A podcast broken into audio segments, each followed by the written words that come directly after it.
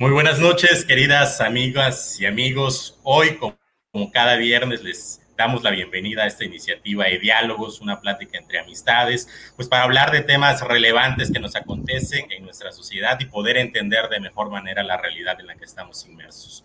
Hoy particularmente vamos a hablar un tema sumamente importante justamente para entender cómo es la realidad en la que estamos inmersos. Y este tema es el periodismo, el periodismo en la era digital. Eh, todos seguramente tenemos por ahí alguna anécdota de algún papá, algún abuelito, nosotros mismos, que se sentaba en las mañanas a leer su periódico en el desayuno.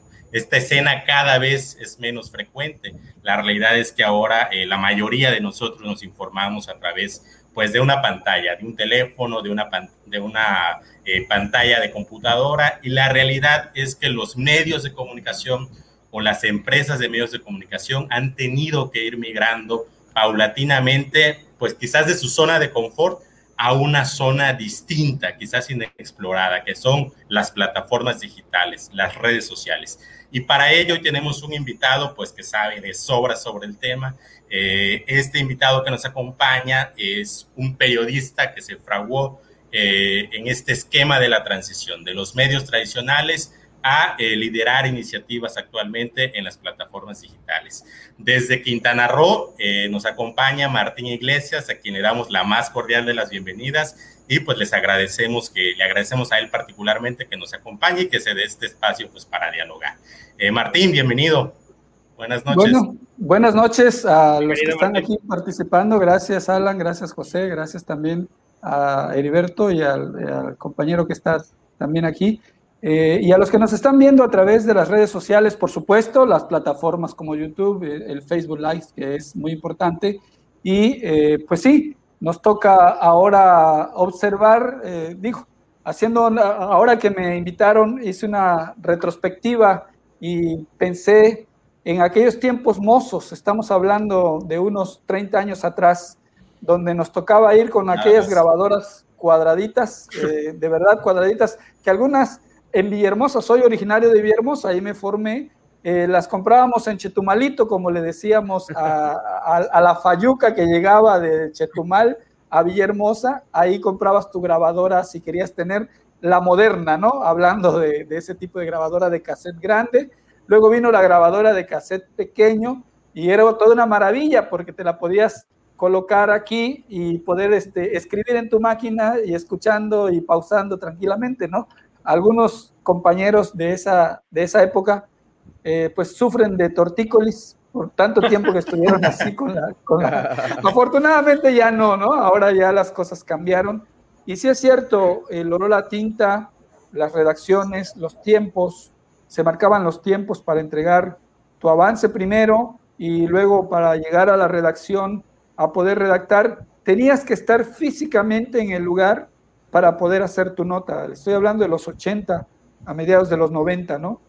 Tenías que llegar a la redacción, luego que empezaron a salir los celulares, pues aquellas piedras grandes como de este tamaño, ¿no? Que, llegaban y que te consumían, te consumían el saldo, o sea, si tú le metías 100 pesos te daba para dos minutos, ya, pero ya, pero ya pasabas tu reporte directo, ¿no? En dos minutos ya decías, dictabas la nota y el editor que estaba en la redacción pues le escribía aquellos tiempos quedaron atrás, llegó la modernidad, muchos compañeros, muchos, lo puedo decir, apenas lo están asimilando de mi época.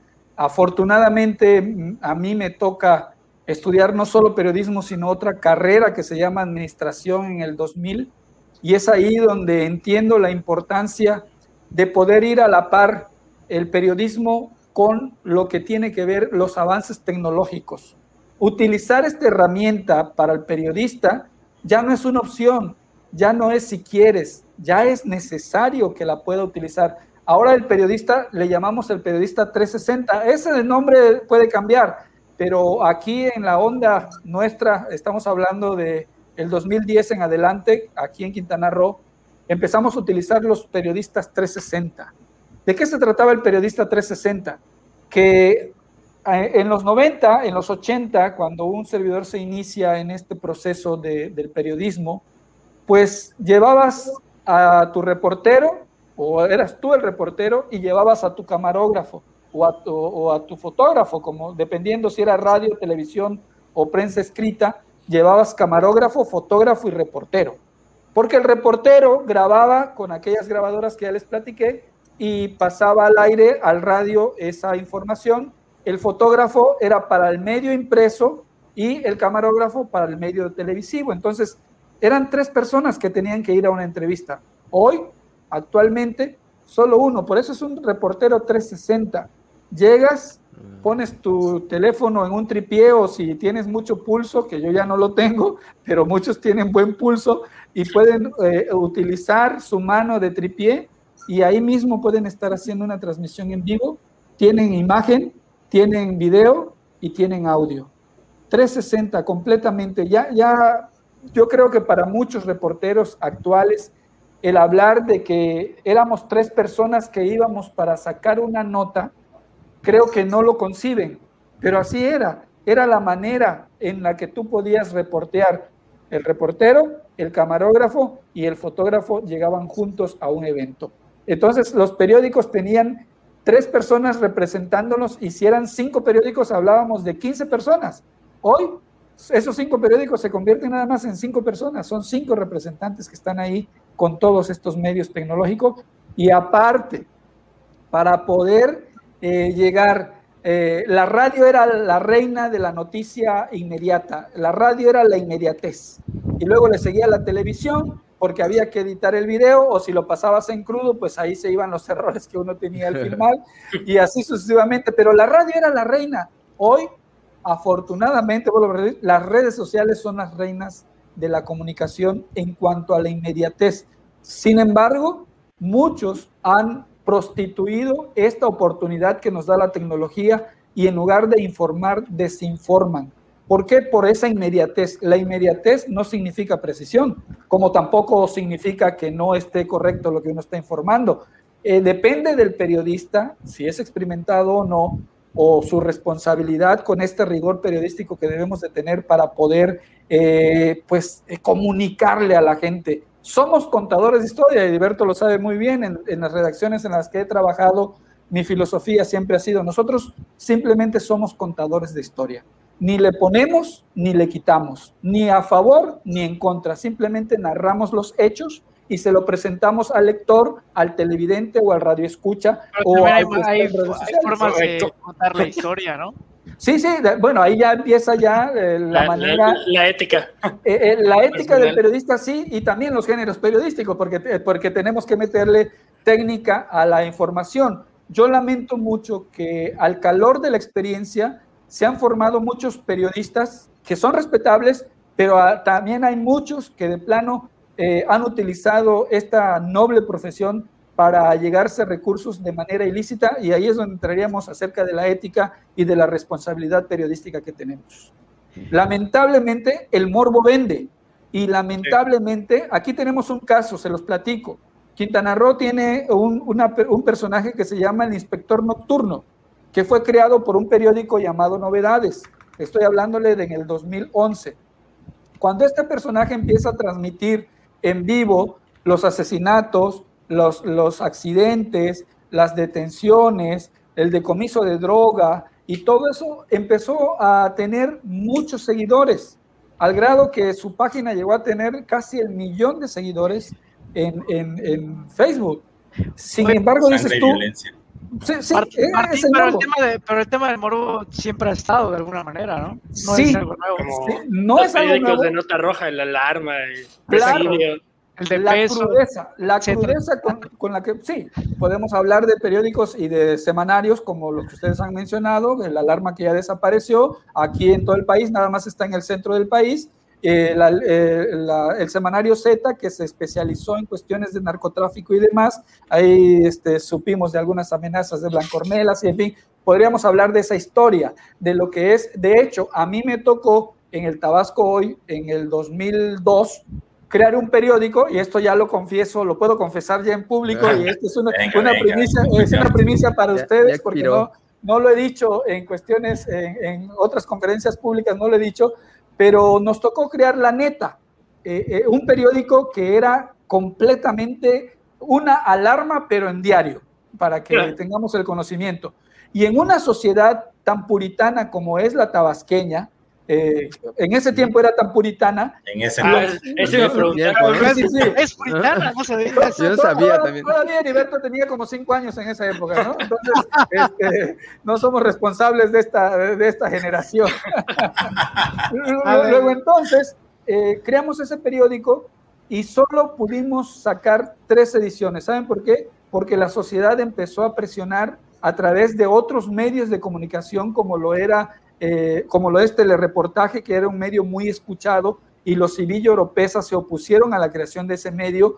El, diario Presente del Sureste, que también estaba en ese entonces, todavía vivía don, don Calles Broca, don Jorge Calles Brocas, que, era, eh, que es el fundador de ese periódico, muy reconocido por la Iglesia Católica, y el propio obispo se opusieron y levantaron la voz durante esos tres días, hicieron manifestaciones y no le quedó otra al periódico o al dueño del periódico que decir, vamos a cerrar ese periódico porque nos, la presión es mucha. Hoy, lamentablemente, ya no podemos ejercer esa presión. En redes sociales está abierto a todo el mundo y el morbo ah, se disparó aún más. Si en ese tiempo lo podíamos controlar a través de los medios impresos, hoy ya no lo puedes eh, controlar. Hoy una de las desafortunadas eh, oportunidades que tiene el periodismo en, estas, eh, en esta nueva tecnología que son las redes sociales es que no puedes controlar y no puedes filtrar lo que verdaderamente interesa a la sociedad. Pero una pregunta, eso, ese filtrado, bueno, ahorita se habla de la posverdad y de la verdad. Pues no estoy tan seguro de que antes eh, sea los medios antiguos o tradicionales sean verdad 100%? ¿Cuál es la diferencia entre lo que, cómo era la función periodística antes, ahora? Te, lo voy a decir, Gustavo, te lo voy a decir con, estas palabras, ¿no? Digo, hablando así de manera muy clara. El periodista estaba más comprometido con lo que informaba y teníamos, porque teníamos maestros que te hablaban de la moral y te decían la manera en la que tú podías avanzar dentro del mismo periodismo. Algunos se atrevieron a hacer cosas muy extrañas que hoy ya no están o se coludieron con la delincuencia organizada y lamentablemente dejaron de existir. Me preguntaba alguien y me decía, bueno, ¿cómo es que antes se podía publicar la foto del muerto, así, tal cual, muy cruda, porque así se publicaba, pero era blanco y negro, pocos periódicos tenían las páginas rojas o las páginas de, la nota roja, pocos periódicos la ponían en color precisamente para evitar ese morbo. Había en las direcciones editoriales, había cierto código de ética no escrito, porque no estaba escrito, pero que los directores experimentados de ese tiempo sabían que no deberían de presentar la imagen de un niño despedazado, la imagen de una niña violada, por así decirlo, eh, la muerte de un atropellado ahí embarrado en toda la calle, eh, sabían que no debía y empezó el fotoperiodismo artístico en nota roja. De hecho, inventamos hasta concursos de fotografías para la mejor eh, fotografía periodística de nota roja. Descartada la sangre. Entonces empezaron a salir aquellos zapatos tirados de un accidente, ah. empezó a salir una mochila tirada por allá de un robo, una cartera toda desvalijada. O sea, eh, eh, estoy hablándole de algo que, queríamos hacer para evitar eh, lo que acabas de comentar. hacían pensar en lo ocurrido. Dejarlo en la imaginación. Sí, el fotógrafo tenía que esforzarse para llevar la foto artística, como, como le llamamos, ¿no? No la famosa foto embarrado, o sea, no era eso, el, el mensaje no era ese, no era decir que se embarró a alguien en, en lo que era la, eh, digamos, eh, la carretera por el accidente, sino era contar la historia del accidente y con ese zapato que se mostraba en la fotografía, pues obviamente dabas a entender que había sido una persona atropellada. Y ahí el periodista se tenía que pulir para contar la historia. Ahí sí utilizábamos los, eh, hago un paréntesis para decir que ahí sí utilizábamos los géneros periodísticos. Ahí sí hacíamos crónicas policíacas, Ahí sí hacíamos crónicas deportivas, hacíamos crónicas de un evento de, político, no solamente llevábamos la nota, también hacíamos entrevistas. Por supuesto, el reportaje era el rey de, las, de las portadas. Eh, si tú hacías un reportaje de calidad, te ganabas la portada. así la nota del día fuera importante, de segunda te la llevabas o la contra, como le decíamos, pero tomaban en cuenta... O sea, había una especie de, de, competencia, de incentivos para hacerlo de mejor manera. Totalmente, eh, te incentivaba el propio medio, porque era una competencia. El, el, periodista de ese tiempo... quería estar en la portada. Estar en la portada, porque pues era tu currículum, eh, llegabas y lo primero que hacías era ir al puesto de la esquina o si te llevaban el periódico a tu casa y presumir que la nota, tu reportaje, tu crónica, el especial que tú habías hecho y, este, hasta tu columna, si, si, si eras, eh, yo no era opinólogo en ese tiempo como le llamo actualmente, yo no era este, analista político como le dicen los que saben, sino eh, pues hasta las columnas periodísticas podrían dar una portada. Se respetaba mucho el periodista. Hoy si hacemos una comparación, eh, les estoy hablando de cosas que parecen añoranzas, pero que yo las viví y que comparado con lo que está sucediendo hoy, no hay un rigor periodístico en las redes sociales. Muy pocos son los medios que en verdad siguen conservando ese rigor periodístico al informar a la gente. ¿Por qué? Porque hemos sustituido la inmediatez. Decimos, ¿cuál es nuestro pretexto? Porque lo he escuchado hasta con los profesionales de comunicación actuales que dan clases en universidades importantes es que la gente ya no lee. Sí, pero no lee porque lo que tú le presentas es, discúlpame, no, no es para que, lo lea, no es para que lo analice. Hay de textos a textos. Así es, no le presentas el texto correcto. Yo creo que tocas un tema bastante importante. Eh, dos temas, Martín, me gustaría que profundizaras en ello. Uno es la dictadura del clic. Es decir, los medios de comunicación al migrar a estas plataformas digitales lo que quieren es audiencia, como siempre, ¿no? Pero ahora se mide a partir de likes. Si yo tengo muy, muchos likes, tengo mucha audiencia y empiezo a identificar o a ponderar esas noticias titulares rimbombantes que llamen la atención, pero que no necesariamente tengan una sustancia o una utilidad mayor, ¿no? Ahí hay un planteamiento importante entre lo popular y lo relevante, ¿no? En cuanto a la calidad del contenido que se muestra. Eso es por una parte. Eh, por otra parte, otro aspecto igual eh, que me parece importante es la parte de la inmediatez. ¿Qué quiero decir con la inmediatez? Eh, anteriormente, eh, en el esquema que nos planteaba Martín, pues era muy importante llevar una primicia, ¿no? Una primicia informativa a la redacción, al medio de comunicación, ser el primero en abordar un tema o en dar la nota, ¿no? Y además darlo pues de calidad, con cierta sustancia, rigor y demás. Hoy la realidad es que la información pues está borbotones por todos lados, ¿no? Ya no es necesario eh, o es muy complicado tener estas primicias, pues porque todo sucede a la voz de ella y la, informa está, la información está eh, pues surgiendo de una manera bastante ágil. Eh, si hubo un incendio en un hotel de la Ribera Maya, pues nos podemos dar cuenta que posiblemente ya un turista tomó el video, lo subió a, lo subió a las redes sociales, eh, ya el, el, gerente del hotel dijo que le echó la culpa a protección civil. La información está surgiendo de manera eh, bastante efervescente y no necesariamente ya es la función del reportero ir a conseguir estas notas o esta información, sino tener la capacidad de filtrar, interpretar y dar el rigor a todo este exceso de información que a veces termina desinformándonos. Entonces, para nada más para abordar estos dos puntos el tema de la inmediatez que tanto ha transformado eh, a partir de este exceso de información en la práctica periodística y dos, el tema de la dictadura del clic. Hasta dónde se pondera ya eh, lo que sea popular, aunque no necesariamente sea relevante. Y aprovecho para dar la bienvenida a Francisco Espinosa, Paco, también amigo personal que aprecio y admiro mucho. Eh, excelente, como diría Paco, pues bienvenido. Él también es periodista, también está en Quintana Roo y bueno, muchos años también en, las redacciones. Bienvenido y pues eh, adelante con lo que tengan que comentar. ¿Qué tal, Heriberto? Muy buenas noches, me da mucho gusto saludarte. Ahora sí que pasé a saludar a Martín, un tema que quiero eh, platicar con él y ya me dijo, pues intégrate a la plática. Saludos y mucho gusto a las demás personas que están en esta plática, desafíos en el periodismo digital. Bueno, aquí, por ejemplo, cerca de Martín y tenemos a veces puntos diferentes eh, sobre la cuestión de la inmediatez. Muchas veces la inmediatez causa irresponsabilidad, porque como bien lo dijo Martín cuando, cuando llegué, no se confirma algo. Ves una imagen en redes sociales, por ejemplo, Sargazo en Cancún, Está lleno de sargazo Cancún, sí, pero están utilizando una fotografía de hace tres años. Y entonces estás creando una mala, una mala noticia, una mala información que lógicamente está desinformando. Y los, quienes les dan clics o inclusive medios de comunicación lo dan como un hecho y luego lo reproducen.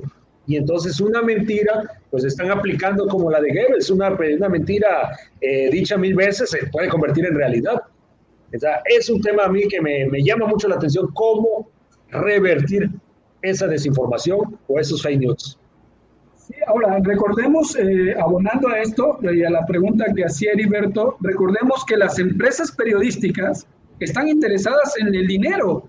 Para ellos, un like representa la lana, o sea, representa el dinero, eh, poder eh, pues hacer este tipo de trabajo de promoción en redes sociales, lo que es indexar la nota, como se le llama, si tú indexas una nota, pues te tiene que aparecer. Por eso todo el mundo eh, que busca Cancún, eh, los periodistas que vivimos en Quintana Roo, pues sabemos que nuestras notas deben llevar la palabra Cancún porque se indexa muy bien. los que están fuera de, este territorio y buscan Cancún, aparecerá en un momento dado nuestra nota en las, en las primeras búsquedas. Entonces, el darle like a veces te, te lleva a la desesperación de lo que ha hablado Francisco Espinosa y que ha dicho de que no confirmas la información. O tienes una foto muy buena del pasado, o por ejemplo, ¿qué sucedió aquí con lo del COVID? Utilizaron una, un video del gobernador del estado en marzo del 2020, lo utilizaron ahora en mayo para decir, para advertir sobre íbamos a color rojo. Entonces, el, mismo gobernador. Sí, sí, digo, el mismo gobernador se encargó. noticias falsas. Sí, exactamente. él, él se dedicó a desmentir su propia nota, porque fue de, real, el audio. El audio era real, o sea, hace meses. Es ahí donde jugamos nosotros con la inteligencia de las personas. Y como andamos muy rápidos, porque esta generación anda muy rápido y los que estamos en redes sociales andamos muy rápido, solo vamos y vemos los titulares. Díganme si no. Sí, eso quería agregar. eso, quería agregar. A, veces ni le das clic a la nota, solo ves el no, no todo es culpa de, de, a lo mejor de la falta de ética de, algunos medios o, pseudomedios, sino que también la culpa es de los consumidores. Que como dices, like, compartir, el encabezado, ni siquiera me puse a ver Sí, sí, bueno, yo a veces he visto que comparten noticias de Mérida como si fuera Mérida de Yucatán, y entras y digo, es una noticia de Mérida de España. digo que, oye, amigo, claro, claro. o de Mérida de Venezuela, ¿no? Exactamente. Porque como bien dices, se quedan con el encabezado y, y se investigan. Bueno, pero, tenemos la fortuna, ahí nos vamos dando nosotros una, un, un, un, quien vive en cuestiones de ser periodistas de la transición. De Francisco también es periodista de la transición. Él empezó en las computadoras, ahora sí en la sala de redacción sin celular, Hoy, afortunadamente, es uno de los periodistas que utiliza muy bien las redes sociales. Quiero decirles, Francisco Espinosa está en un programa en la mañana que se llama eh, Origen Radio y por la tarde tiene otro noticiero en otro medio de comunicación que se llama Poder y Crítica eh, por Facebook Live. El primero es por la radio y también en Facebook Live y hace sus transmisiones en vivo. O sea, está muy vigente aquí en Quintana Roo en cuanto a las herramientas que utiliza. Un servidor solo tiene un noticiero, no hago entrevistas en vivo, sí, pero pedido a domicilio, como decimos, ¿no? Todo, todo depende de, cómo se pongan de guapo con uno para que uno pueda ir y hacer sus entrevistas hasta allá. Oye, Martín, eso, ese punto que comentaban, el tema del negocio, bueno, antes decían que mucho del negocio de los medios era por gracias al gobierno. ¿Eso ha cambiado o al famosísimo chayote? ¿Eso cómo, cómo lo has visto en tus años de experiencia? ¿Que ha cambiado o no ha cambiado? ¿Sigue igual? Inclusive con las plataformas. Chayote digital.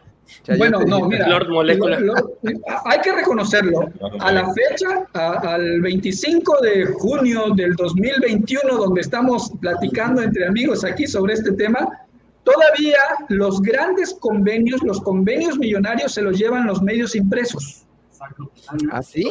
Sí, desafortunadamente en todo este país y a nivel nacional y hasta López Obrador tiene que pagarle a medios impresos, si tienes el medio digital, vamos a poner un ejemplo, eh, pájaro político, por, por, poner un ejemplo, ¿no? Por, nada más por dar un ejemplo, que está muy posicionado en todo lo que tiene que ver con la cuestión política y opiniones y noticias verdaderas y demás, comparado con el Universal, o vamos a ponerle otro periódico menos, con Record, que circula eh, en el país a nivel nacional, este periódico Record que se especializa en deportes, pero que también tiene noticias políticas. Lo que le pagan a Pájaro Político mensualmente un convenio, me atrevo a decir que no rebasan los 300 mil pesos. Pero lo que le pagan a Record rebasa los 3 millones de pesos al mes. Por estar impresos. Porque, por estar impresos y aunque eh, Pájaro Político llegue a 5 millones de lectores en el mes y Récord apenas pueda juntar 500 mil lectores en el mes, la justificación es esta. Los dueños de los medios de comunicación impresos dicen, tenemos que comprar papel, tenemos una plantilla laboral que está trabajando con nosotros. Sí, algunos no los pagan. Digo, aquí en Quintana la experiencia es que no les pagan, ¿no? Este, ya, ya platicaremos acerca de eso.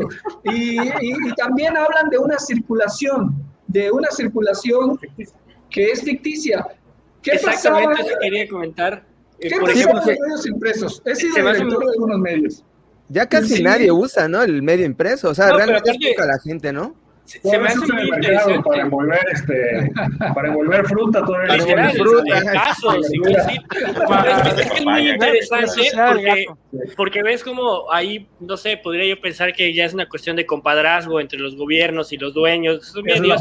Porque, por ejemplo, yo, yo que estaba en marketing, pues justamente el, un argumento era de, oye, el argumento de, oye, mejor métele lana a redes sociales contra eh, revistas o medios impresos, era de que, oye, en el medio impreso no sabes realmente quién lo leyó. O sea, como bien mencionabas, pues es ficticio. Yo te voy a decir, ¿cuántas personas, no? Ah, yo tantos ejemplares, pero pues a lo mejor terminó en el mercado para envolver frutas. Y en cambio en un medio digital, pues yo te puedo decir, oye, mira, tantas personas, digo, aquí podemos ver cuántas personas están conectadas, cuántas personas les van a dar like, ¿no? Entonces está muy curioso que hasta hoy, en día los gobiernos pues sigan soltando, pues, prácticamente regalando dinero, ¿no? Gobierno de los pero, pero aquí viene, digo, aquí viene la contraparte, permítanme decirles la manera en que engañamos, perdón, en la que vendíamos nosotros a, lo que eran este, los gobiernos. Le decíamos, actualmente, estoy hablando de que hace tres años apenas que yo estaba en medios de comunicación impreso, le decíamos, a ver, permíteme, Está bien, yo te compro la idea de las redes sociales. Este tiene 5 mil seguidores, este tiene 30, este tiene 50 y los impactos que tiene y lo que te vende está correcto. Pero no es comparado con que salgas en la portada de un medio impreso donde estamos señalando tus corruptelas.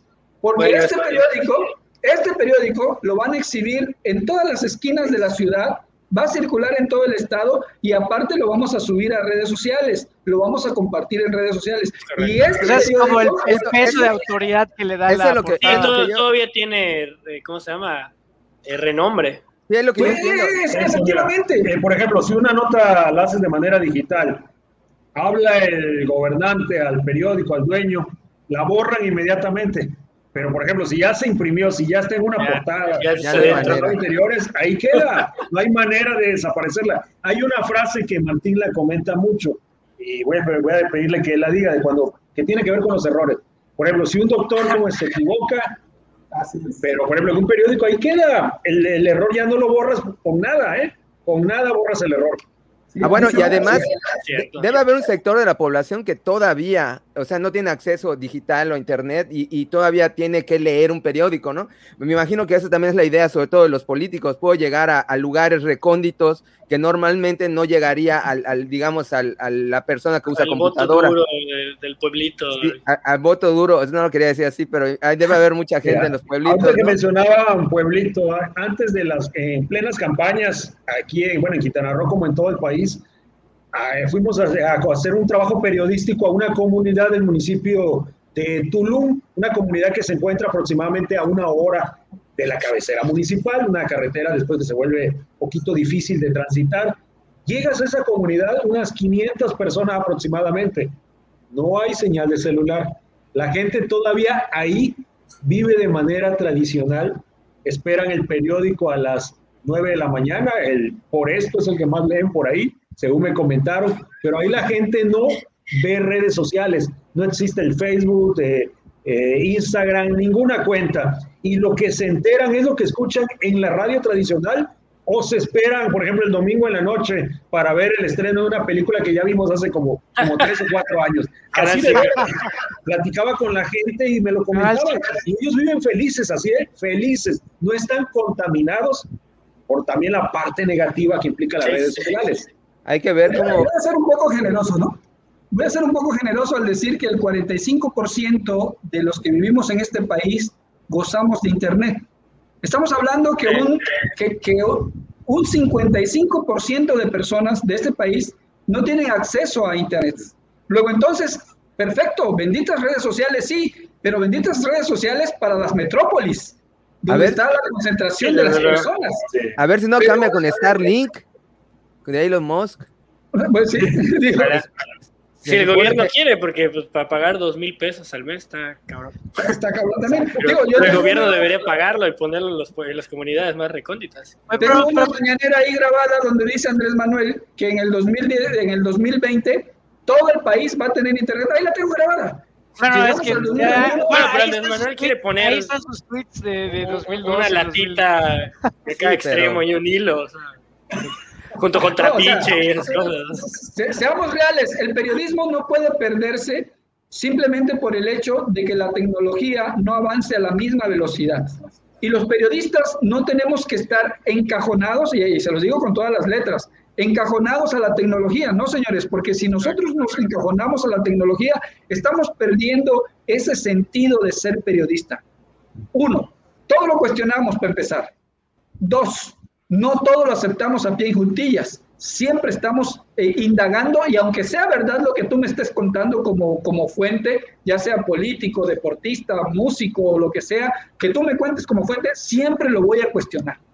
Entonces, cuando el periodista cumple con esta función y respeta quién, cómo, cuándo, dónde y por qué, en, aún en las notas que redacta en su tweet, porque en el tweet, acuérdense que una entrada es eso, una entrada de una nota te explica quién, cómo, cuándo, dónde y por qué. Eh, si no lo explicas en tu entrada, estás perdido como periodista. Entonces, en un tweet tú puedes decir toda esa nota y luego contar la historia como tú la quieras contar en tu Facebook o en las redes sociales, eh, tres, cuatro párrafos. Eh, tenemos que tener esa capacidad de síntesis. ¿Qué cambió? Preguntaba Heriberto al principio en lo que el periodismo tradicional que veníamos practicando al periodismo digital, ¿qué cambió? La manera de redactar, número uno, y número dos, que ya no son los textos grandes, porque antes entre más escribías, ¿no? Mejor, mejor decías que eras mejor, porque podías llenar planas, eras, eras llena plana, ¿no? Hoy tienes que sintetizar, y entre más sintética sea tu escritura, pero que cuentes la historia como es, mejor periodista vas a ser. Sí, porque los lectores lo primero que hacen es ver el tamaño del, del, texto, ¿no? Dice, son tres páginas, eh, no, no, no lo leo, nada más leo lo que dice el encabezado. Bueno, ahorita estamos eh, en, la, en el reinado del video, ¿no? O el video. Ese es otro, otro punto, no hay que desaprovechar el video. Hoy me aventé un video allá en este para de, Chusco le va a servir si se meten a mis redes sociales, principalmente a mi Facebook, si se meten a mi Facebook, yo soy tuitero, yo tuiteo siempre, estoy, estoy tuiteando, pero ahora estoy enlazándolo con mi Facebook, digo, aprovecho de enlazarlo. Pero subí un video en mi Twitter donde explicaba que hay que venir a Cozumel porque Cozumel es una de las bellezas allá y en el titular, y ahí Francisco lo, detectó, ya, ya te acordaste, lo detectó hoy y me vaciló. Y me empezó a decir, oye, porque puse de encabezado, esta, es, una belleza, esta es una belleza del Caribe mexicano. Y aparece la foto de y aparece mi foto del Twitter. aparece la foto del Twitter.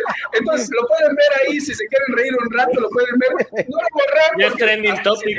Sí, carismático. Se viralizó de esa manera, sin, sin pretender hacerlo. O sea, fue una cuestión casual y causal, porque no pretendía yo hacer una viralización de esa manera, pero, pero quedó. O sea, eso me permitió las redes sociales, tanto en mi Twitter como en mi Facebook, atraer la atención de lo que yo estaba contando.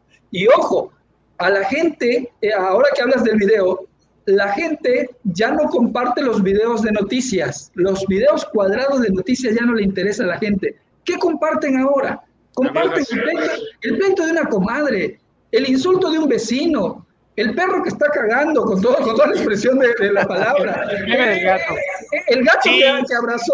Parece que la humanidad se ha vuelto muy bruta. Sí. No, entiendo. O sea, comparten ese video y, un, un video chusco que se cayó de la escalera llega a viralizarse más que una nota tan importante como decir la economía viene en picada, señores, y tú, si tú se lo explicas en un video, no vas a tener muchos likes, porque a muchos no les interesa eso. En los videos les interesa ver que se cae alguien, el chusco de alguien, el trasero de alguien, el desnudo de alguien. Por eso en la mañana ponen a Benito Bodoque y cosas así, ¿no? Me imagino. No va a salir a decir cuántos muertos tenemos en la pandemia, poner ahí. Me, viene. Me viene a la mente Noam Chomsky, el, el, el acá el, maestro, ¿no? De los, sus 10 maneras de que nos manipulan con los medios. Yo creo que esa es una parte negativa de la parte digital. Antes era, creo que era igual, pero pues al ser escrito había un tiempo allá que había un proceso de que se tenía que hacer la nota, imprimirla, luego medir, a ver cómo se están yendo las tendencias. Ahorita, como dicen, todo es inmediato y a grandes masas. O sea, nos están manipulando. Pero espera, porque yo quería comentar algo justamente sobre eso, porque comentaba eh, Martín y Francisco que había un tema con el tema del chayote y, obviamente el poder que tenían los medios de comunicación.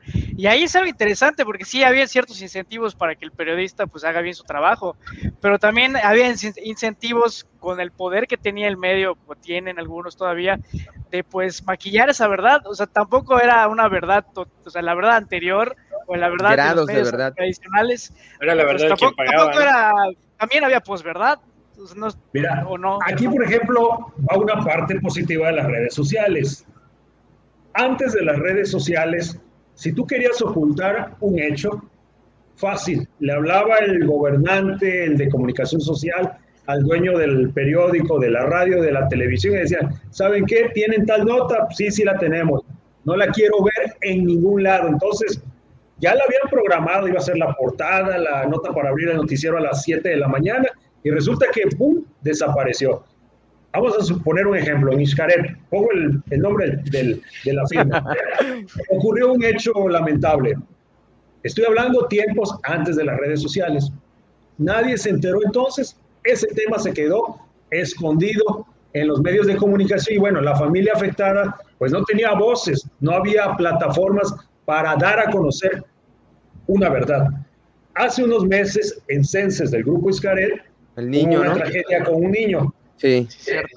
Me consta que en, los periódicos no se manejó nada, no se manejó nada, pero en las redes sociales explotó y detonó el tema y se dio a conocer esa situación.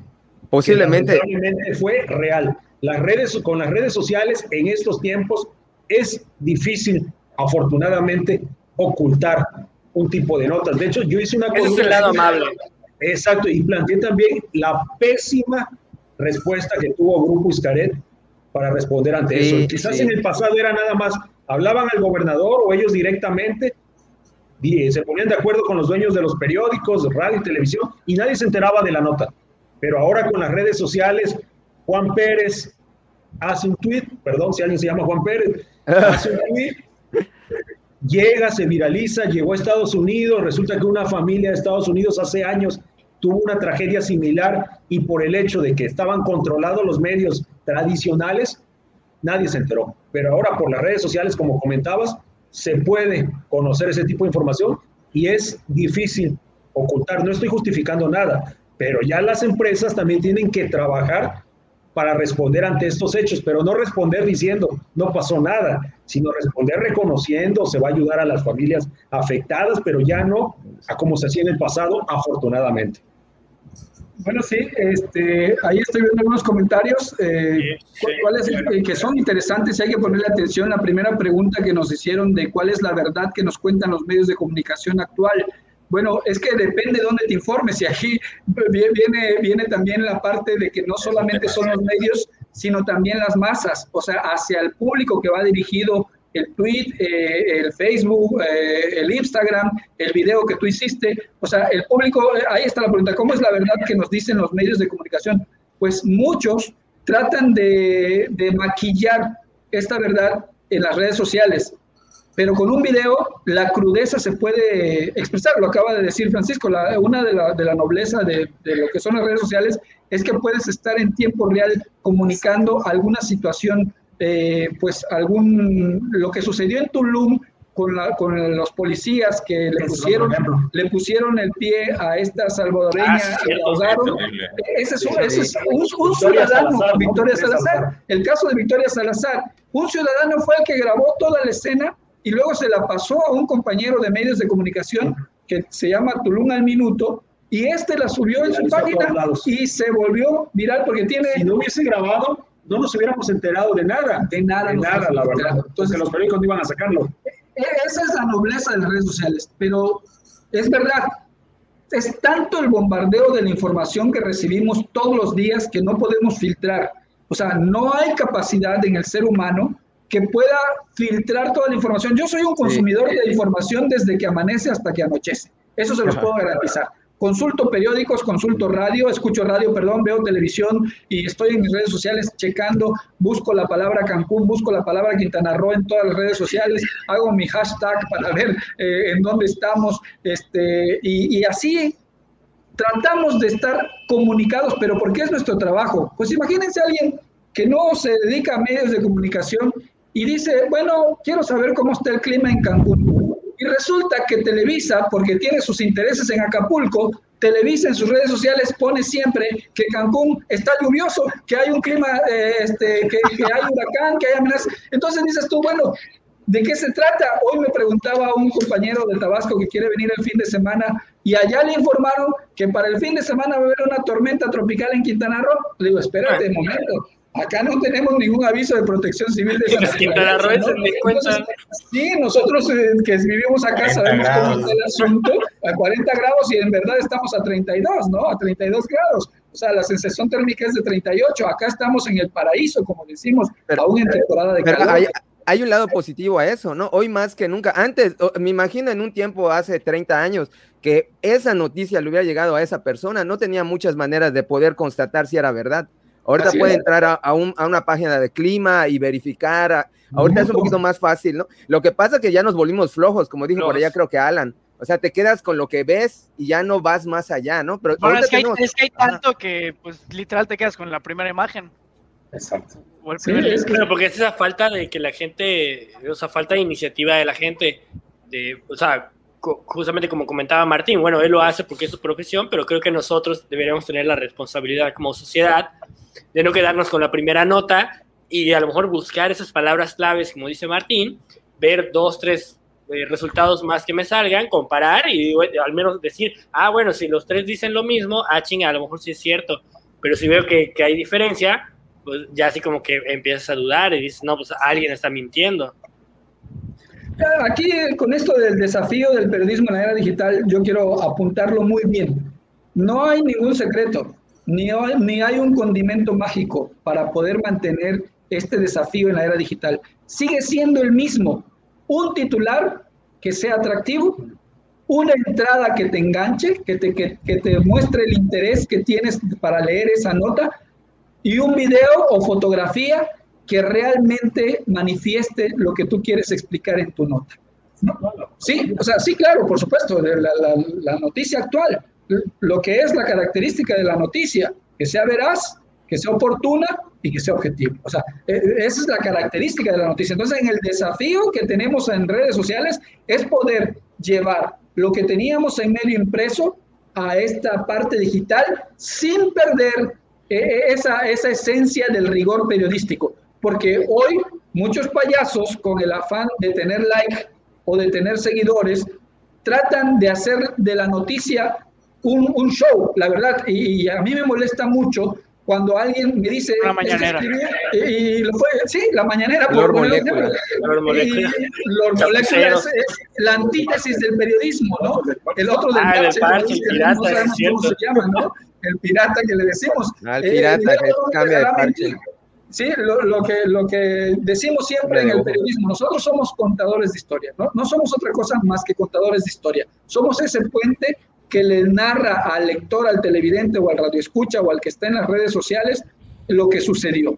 Pero se lo tenemos que narrar en cuestiones de video, máximo en 90 segundos. Digo, es, es, son las reglas que, que te manejan los que saben de redes sociales. En el Facebook, máximo tres párrafos y con un buen video o con una buena foto. Y en el Twitter, pues ya sabemos, ¿no? 70 palabras eh, que tenemos que poner para que podamos eh, informar a nuestra audiencia. Tenemos una responsabilidad con la audiencia. Esa sigue siendo la misma. Así sea prensa, sea televisión o sea redes sociales, tenemos una responsabilidad con esa audiencia. Y en la medida que nosotros como periodistas cumplamos con esa responsabilidad, es en la medida que tendremos una mejor sociedad educada y que va a saber filtrar lo que es una face news y lo que realmente es la noticia. Hay un tema que yo quiero, quiero este, agregar, ¿no? A partir de esta explosión eh, de plataformas para la, en las cuales poder crear contenido, había una especie de ruptura o fragmentación en este monopolio que tenían los, las grandes empresas de comunicación, las grandes medios, ¿no? Eh, la realidad es que tienes que tener mucho dinero para tener una rotativa o muchos compadrazgos para tener la concesión de radio, televisión. Eran muy pocas las personas que tenían y concentraban este poder. En gran medida por eso se le llamó el cuarto poder a los medios de comunicación y al periodismo, porque eran los que te decían qué pasaba y qué no pasaba, como lo comentó Martín, una relación vertical en cuanto a la información. Con las redes sociales es un modelo más horizontal, donde inclusive las audiencias son generadoras de contenido.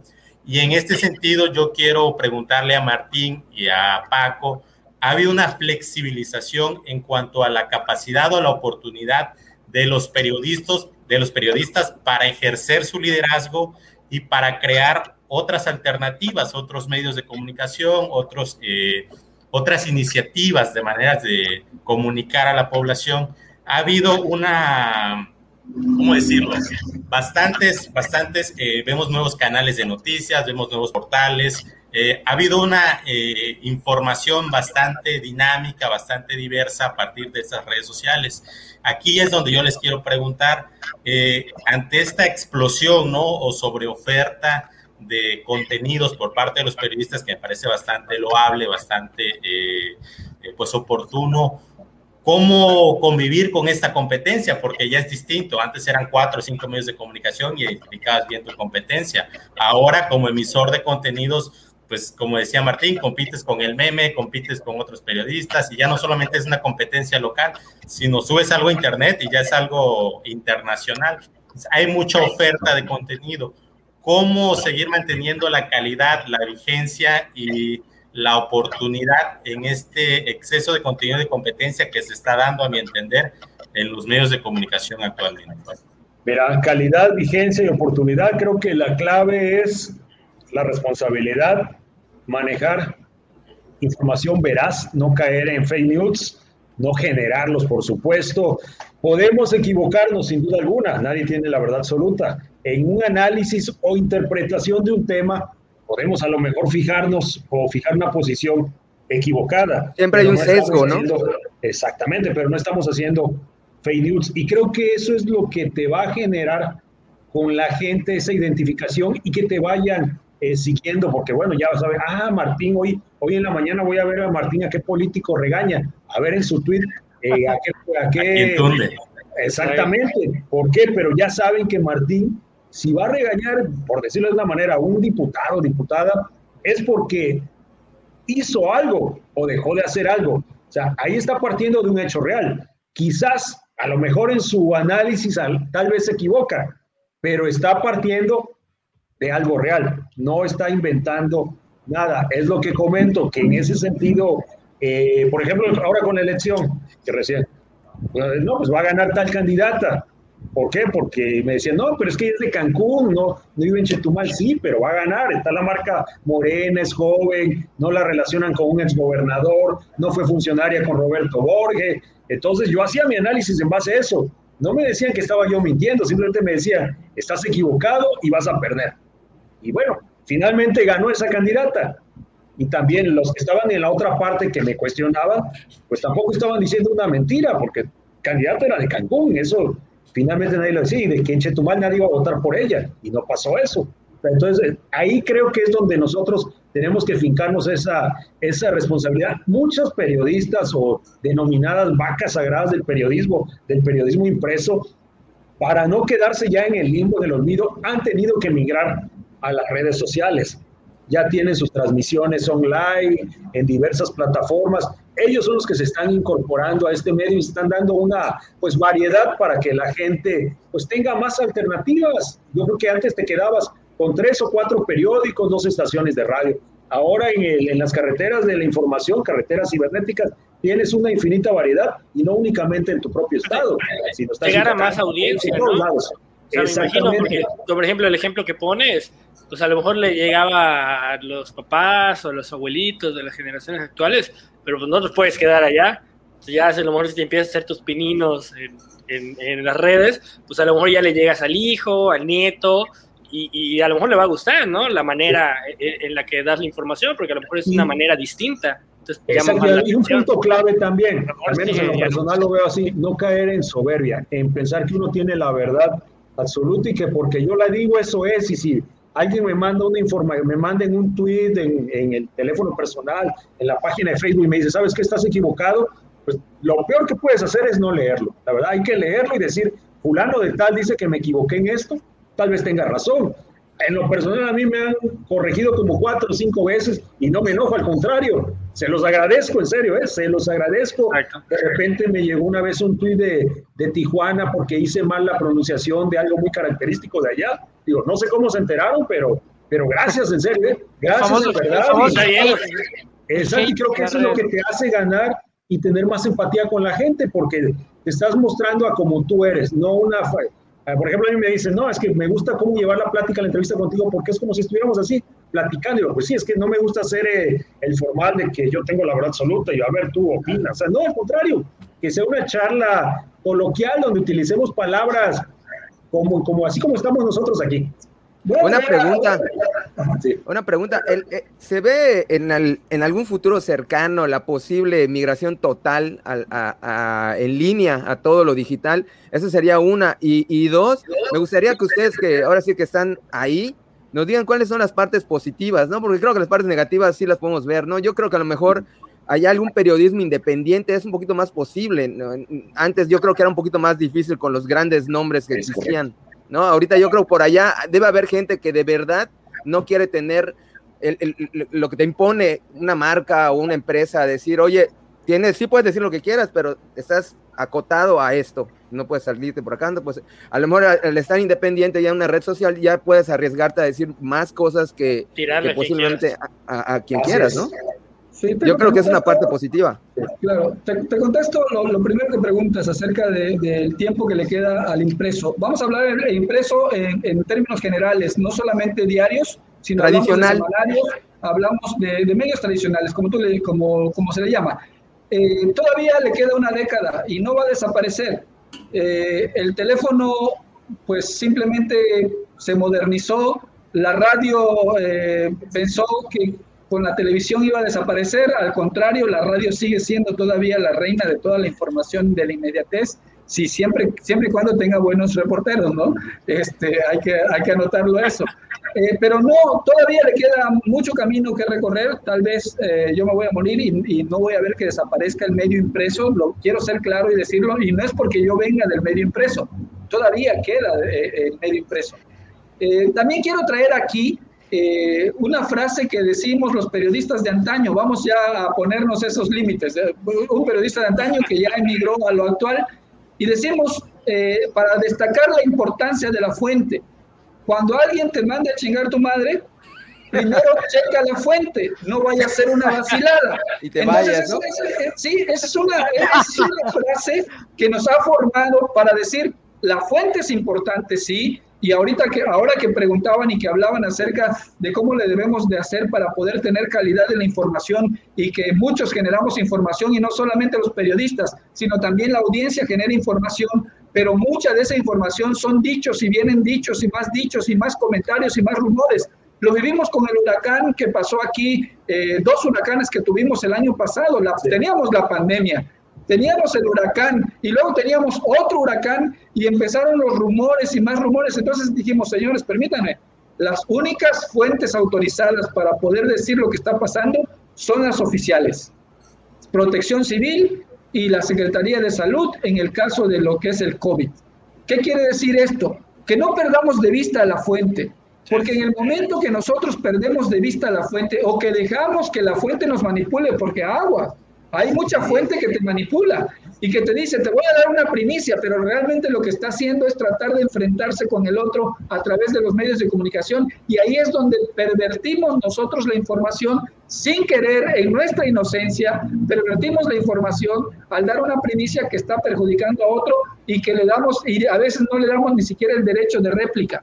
Por eso yo hablo de un rigor periodístico, porque cuando te, alguien acusa, si Francisco viene y acusa a Heriberto, conmigo, reportero, yo tengo que ir, sí, a escuchar a Francisco, pero también tengo que ir con Heriberto y preguntarle, oye, fíjate que está pasando esto y están diciendo esto, ¿qué tienes que decir? No, pues es que yo me tengo que, o sea, he ahí donde hablo de un rigor periodístico. Lamentablemente en las redes sociales no da tiempo de hacer eso. Ya no lo hacemos en las redes sociales, ya no lo hacemos en el Facebook Live, ya no lo podemos hacer me gustó un programa de telereportaje que conoce bien Heriberto y Paco y también algunos han escuchado hablar de Tabasco, donde el candidato electo de mi pueblo, de Cunduacán, Tabasco, el Chelo Calno que le decimos, estaba en una entrevista con el locutor, con Emanuel Civilla, pero hizo alusión a la presidente municipal actual, a Nidia Naranjo Cobian, y como Nidia monitorea la información, inmediatamente le marcó a la estación y dice, oiga, quiero mi derecho de réplica de lo que está diciendo el, el, presidente electo. Sí, yo quiero decir yo quiero decir mi verdad.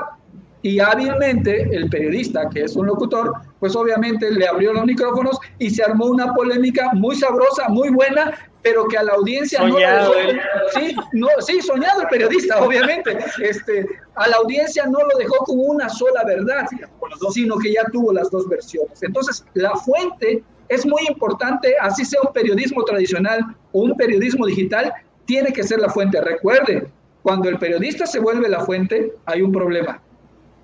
Porque entonces ya no, ya no estás haciendo periodismo, sino estás haciendo un género periodístico que se llama opinión. Una, duda. Ah, ¿Qué, recomiendan ustedes eh, para poder, o sea, poder elegir o buscar las fuentes, ¿no? Eh, o sea, para que alguien no se quede con lo primero, ¿qué, ¿qué, tendríamos que hacer? Por ejemplo, yo qué tendría que hacer para poder decir, chinga, esto, esto sí es de buena fuente, ¿no? Porque como comentabas, de que pues luego hay fuentes, fuentes patito, ¿no? Que, te dicen que es la fuente, pero pues no, no, no, no es muy legítima que digamos. No sé si haya hoy en día con todo ese desastre de la inmediatez y que tenemos a 20 mil personas hablando y diciendo y soltando información, si haya posibilidad de hacer como que una pequeña revisión express como para decir... ¿Cómo nos educamos como audiencia? Ah, exactamente, cómo podríamos educarnos como audiencia y, y detectar cuando algo es, es, falso, ¿no? O es amañado. Ok, depende. Si tú eres el que generas la información, digamos que, que una fuente, pongamos un ejemplo, un diputado local te dijo que eh, el gobernador Mauricio Vila o otro gobernador cualquiera que sea se está clavando lo que es, el, se está clavando lo que tiene que ver con el tema del Fortasec. Hablo del Fortasec porque ya desapareció, ya lo desaparecieron, pero que se, pero era una costumbre que se lo clavaban los gobernadores y los presidentes municipales, ¿no? Y lo justificaban con cursos. ¿Qué tienes que hacer? Pues inmediatamente ir a la fuente. Si te lo dijo un diputado local que es el presidente de la Comisión de Hacienda, Cuenta y Presupuesto, pues tienes que ir luego con el con quien es el, el que maneja las finanzas del Estado. Y si no encuentras al que te maneja al que maneja las finanzas del Estado para preguntarle lo que le acaban de acusar, pues entonces soltar la nota con una sola fuente, pero con el objetivo de darle seguimiento. El problema nuestro, sí, el problema, manejar presunción, pero el problema nuestro es que solamente manejamos una sola vez el tema y un tema tan delicado como es clavarse el dinero del Fortasec y si me lo dijo el diputado presidente de la Comisión de Hacienda y Cuenta y Presupuesto, y yo no encontré otra fuente de, inmediatamente ese día, entonces lo suelto con la presunción, pero al mismo tiempo el día de mañana estoy obligado como periodista y como comunicólogo a darle yo mismo el seguimiento. Porque si no le doy seguimiento, queda ahí durmiendo el sueño del justo. O sea, los temas se tienen que agotar y lamentablemente hoy en día es lo que menos hacemos. No agotamos los temas. Destapamos una olla y la dejamos ahí hirviendo, destapamos otra, la dejamos hirviendo. No, no agotamos los temas como solo, antes. Solo que hoy sí hay un gran problema. Yo, yo sí creo que la, la pluralidad es la, es la solución, ¿no? poder tener bastantes opiniones, revisar, pero ahorita tenemos el sesgo de confirmación que te dan las mismas redes sociales. O sea, en tus redes sociales, donde sea que entres, van, te van a decir lo que quieres escuchar, de tal manera que si tú entras en varias, hasta el mismo Google te vas ofreciendo cosas que son muy similares, ¿no? Entonces, por eso eh, tienes que ir a la fuente. Tienes que ir exactamente a la fuente, por ejemplo, eh, ir a la página del gobierno de tal lugar o a la página de, no sé, de, de, la empresa que dijo tal cosa. Entonces, sí, es, eso yo creo que es lo que le da un poquito un grado de dificultad a que la gente se atreva a dar ese paso y quedarse con lo primero. Y si lo ven dos, tres publicaciones que son gente que lo sigue, pues yo creo que va a ser similar, porque ellos de seguro le van a seguir a la gente que tiene una opinión similar a ellos. Pero, pero eso es interesante, eso de, hecho más o menos por, ahí va un comentario que quería hacer, era, bueno, antes el control de la verdad lo tenía el medio tradicional, el periódico, lo que sea. Ahora prácticamente ya regresamos a ese control férreo de la verdad, de la información, pero ahora es el señor Zuckerberg y el señor eh, bueno, los dueños de, las redes sociales. Ahorita ellos son los que controlan eh, qué, te llega, cuál es el nivel de cancelación de información, de censura, qué puedes decir, que no. Por ahí inclusive ya, ya, tuvimos un problema aquí en, diálogos. y bueno, inclusive es tal ya el poder que tienen estas empresas, estos medios de comunicación ahora novedosos o ya no tradicionales, como se les dice, que incluso censuraron al propio presidente de los Estados Unidos, Donald Trump. No sé cómo es su, su opinión eh, en ese sentido. Sí, cierto, buena, buena pregunta. Eh, sí, sí, eh, excelente comentario. Además, también esto que tiene que ver de Gustavo, lo que está comentando de las, de las censuras y de, lo, y de las verdades que se adueñan. Yo, yo le llamo, se quieren adueñar de las verdades.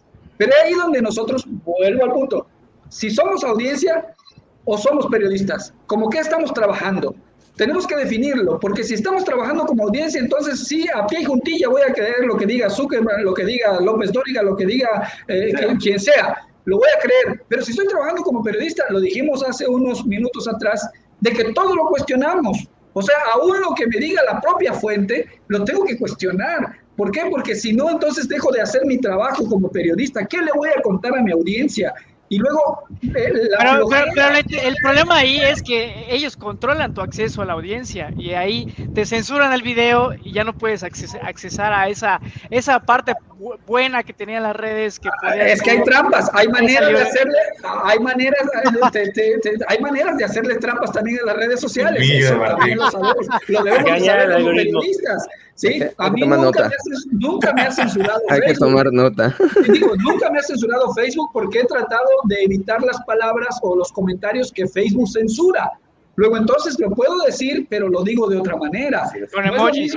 No es lo mismo mentarle la madre a alguien así, literalmente decirle, vete a chingar tu madre, que decirle, que decirle, ¿por qué no me saludas a tu mamá cada vez que la veas? ¿No? Entonces, es, diferente, es muy diferente, hasta elegante suena. Entonces, el, periodista tiene que ser respeta a tu progenitora. Sí, hasta ahí con tu progenitora, pues ya, ni modo que te censure Facebook, ¿no? Pero es, es algo vivo, ¿no?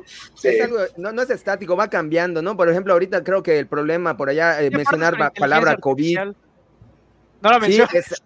Sí, es, inteligencia artificial. Ajá, sí, exactamente.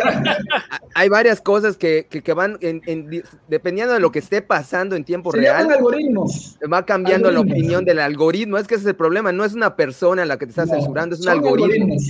Es, como lo que, maneja, lo que maneja la presidencia de la República. Tú pon, tú pon AMLO en tus redes sociales e inmediatamente te van a caer. Ponle López Obrador, inmediatamente te van a caer. Ponle presidente de México, te van a caer. Ponle Morena, te van a O sea, peje, te van a caer. O sea, lo que le pongas, ahí te van a caer los, los que están ahí funcionando, los algoritmos que los funcionan. Bots. los bots, no, no, no podemos competir contra todo ello. Pero vuelvo a repetir, ¿cómo, ¿cómo es que el periodista tiene que vivir esta transición en las redes sociales? Tiene que vivirla con la responsabilidad del periodista, con la ética periodística, con el rigor periodístico, cumpliendo con todo lo que tiene que ver con quién, cómo, cuándo, dónde y por qué. Manejando los géneros periodísticos, no todo es nota, también hay que hacer reportajes, también hay que hacer videos, también hay que hacer columnas de opinión, también hay que hacer entrevistas. O sea, nos salimos de todo eso hasta ahora yo no, me, no, no he podido encontrar en Facebook una buena columna que en realidad me enganche y me haga leerla hasta el final. leo entre ah, líneas, leo entre líneas. Plastas de, de, palabras, la verdad, dan flojera. Sí, no, no hay una crónica, de verdad no hay una crónica. Y muchos dicen, es que las crónicas deportivas son las que más lucen. No, señores. ¿Cuál crónica puedes hacerla hasta un día de mercado, la verdad? Puedes hacer crónica. Es lo que ya no se hace. Ya no se hace. ¿Por qué? Por esa inmediatez con la que vivimos. Es importante que, que sí, utilicemos la herramienta de lo que son la era digital, como le llamamos, pero que no perdamos ese olfato periodístico primero.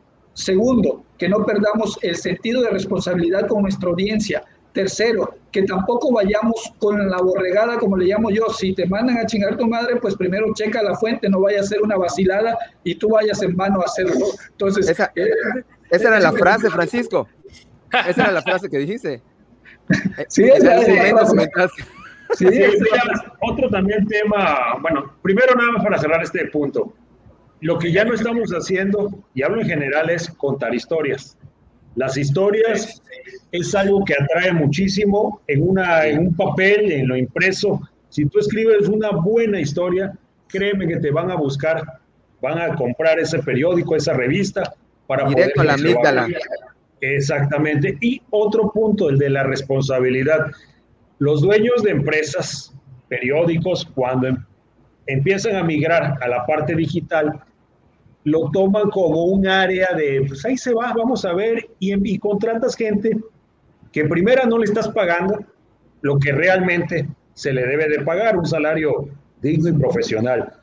Utilizas a cualquier persona que no tiene conocimientos en periodismo y ya ni siquiera en periodismo, pésima ortografía, y conocimientos generales. Sí, eso, que tocas ese tema. Mira, me ha tocado ver casos, una película, era un artículo sobre Pedro Infante, Nosotros los pobres. ¿Y sabes qué foto, qué foto pusieron? Nosotros los nobles. Porque pues alguien que ni sabía, alguien de 18 años, digo, no es su culpa, no es su culpa, porque también, o sea, lo, lo mandas a la guerra y lo dejan ahí. Es que sí, es, es muy alarmante eso que, que, comentas. O sea, incluso, por ejemplo, aquí en, en, Yucatán, ¿no? El diario Yucatán, que es muy famoso y todo el rollo. Luego ves lo que publican en las redes sociales del, diario Yucatán y como mencionas, o sea, falta de ortografía, pésima redacción y dices, oye, obviamente me imagino que entonces tienen a, un becario ahí que, que, no tiene ni idea. Ese es el problema, o, sea, o alguna otra cosa, pero pues está horrible. También jefes, dueños de empresas que de repente ven un tweet en, alguna otra, empresa que puede ser su, competencia y te dicen, ¿sabes qué? Chequen esto inmediatamente y así exagerados. Una vez me dicen, oye, manda gente al hospital general, ¿por qué? Ya lo tomaron y ¿qué, qué, qué, qué? A ver cómo, no, ya está tomado el hospital general. Empecé yo, así dentro de la, la rapidez, fiereza con que me pedían las cosas, alcancé a procesar y dijo, un hospital tomado, o sea, ¿Qué significa eso? ¿Para qué? ¿Por qué, no? Para empezar, para tomar un hospital, tienes que tener un comando bien armado y todo. Resulta que era una persona que la bajaron de una ambulancia, un herido, y tenía una pistola y amenazó al guardia. Pero eso es algo muy diferente a decir que ya tomaron un hospital, imagínate. Ahí está la historia. entonces, ese tipo de, ese periódico toman hospital en Cancún o sea, y toman rehenes, entonces eso es un tema internacional, o sea, digno de una película. E, ese, ese, ese igual es otro tema que, que creo que igual sucede por, por toda esa adicción a, a, los likes, a los me gustan. que es justamente el, lo que le dicen en inglés el, el clickbait, ¿no? De, de, o sea, lo hacen sensacionalista. Toman hospital, y ya luego pones, lees la nota y dices, güey, o sea, era un güey que se estaba desangrando y con trabajo se tambaleó, trató de alzar su pistola y luego se cayó. Pero es algo muy diferente a que cierres el hospital, pongas a 20 tipos armados, amenaces, o sea, no fue nada de eso. La Secretaría de Salud tuvo que salir minutos después a desmentir las cosas. Sí, o sea. El famoso CEO, ¿no? quiero, concluir mi participación, ya son las 10, 9 de la, de la noche. está, sabrosa la plática, pero este, pues obviamente yo creo que tienen que hacer ustedes, nosotros no, nosotros ya, ya, ya, hicimos lo que teníamos que hacer, pero quiero darles una recomendación así en buen plan. es que, por ejemplo, cuando ustedes van a un médico, ¿les regalan la consulta o se las cobran? Pues Ahora, no, cobran. hay que pagar las cosas. Se las cobran. Si ustedes van y requieren a un abogado para que les defienda o les lleve un caso, eh, ¿se los hace gratis porque son cuates o se los cobra? También se los El cobra. abogado ¿Qué? Gustavo. A veces, a veces, a veces- a veces se cobra. ¿Qué quiero decir con esto? No? Quiero decir que al periodista lamentablemente se le ha ninguneado y por eso se le ha puesto el mote de chayotero y, y uno de los principales que ha hablado de esto es el presidente de la República, hay que decirlo, el que ha puesto estas etiquetas y que le ha llamado a los, digo, a mí no me ofende ni me, ni, ni me va, pero sí me molesta que al gremio lo estén tratando de, de- de- etiquetar, de etiquetar, tratando de decir esto, no señores, nosotros cobramos por lo que sabemos hacer.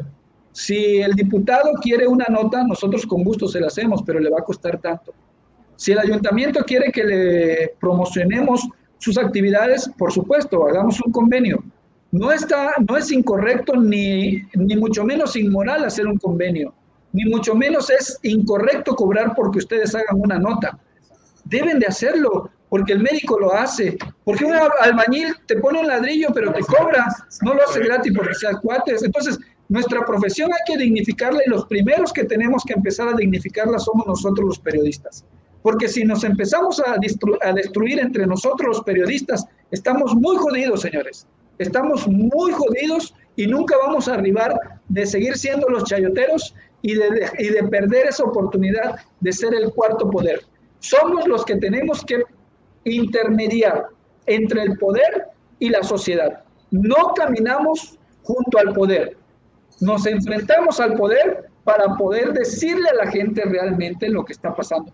Cuando el periodista empieza a caminar junto al poder, está perdido. Y es lo que ha sucedido con los medios de comunicación tradicionales por los famosos convenios millonarios.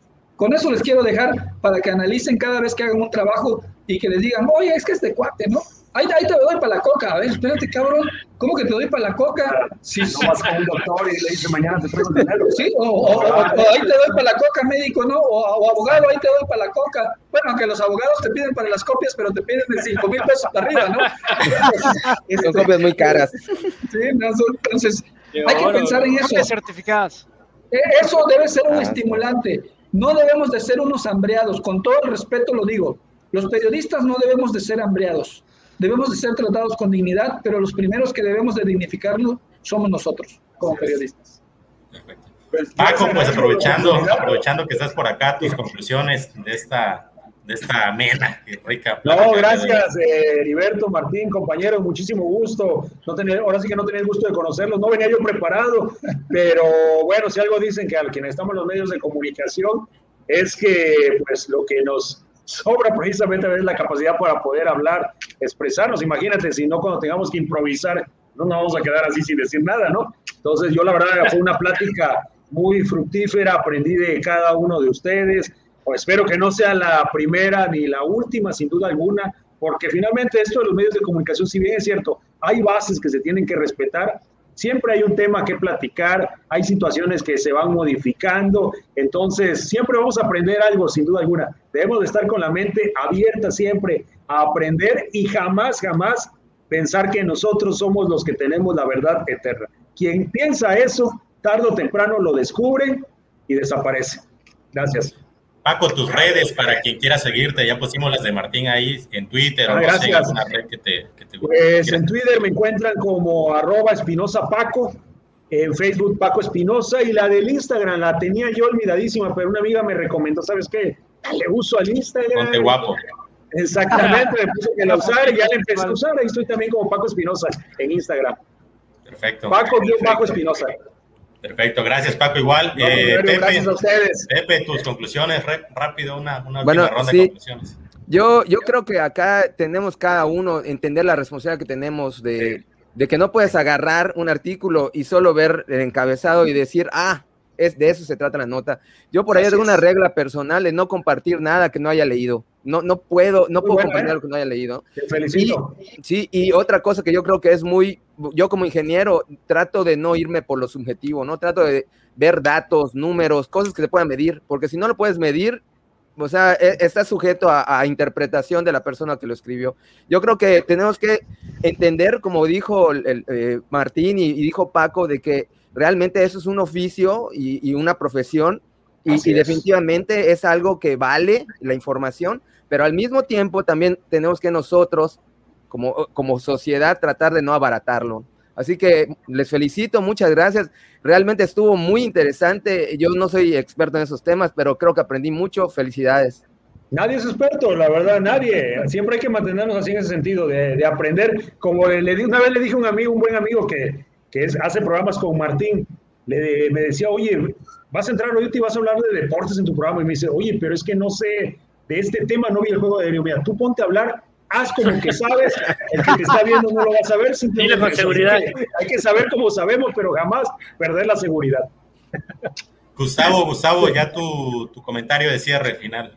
Sí, no, para mí es muy interesante todo esto que está pasando con el fenómeno de la comunicación y sí, la comunicación es algo muy importante y precisamente yo pienso que los periodistas, como comentaba Paco, pues tienen que restablecer o aprender nuevamente a cómo comunicar con historias, con metáforas, cómo hacer esas notas que sean verídicas, primero que nada, pues que sean atractivas para ese nuevo ambiente del click y de la inmediatez, pues tal vez sí jugarle un poco el clickbait, pero con cierta creatividad Así es.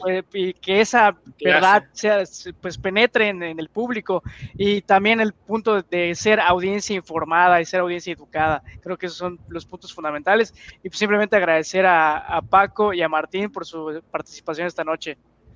Gracias. Alan, gracias. gracias. Tu, tu, comentario, Alan, ya para cerrar. Ah, ¿Tienes? Ya. Ah, muchísimas gracias a Paco y a Martín por acompañarnos, por, por, instruirnos con todo, con todo esto que nos han platicado, este breve repaso.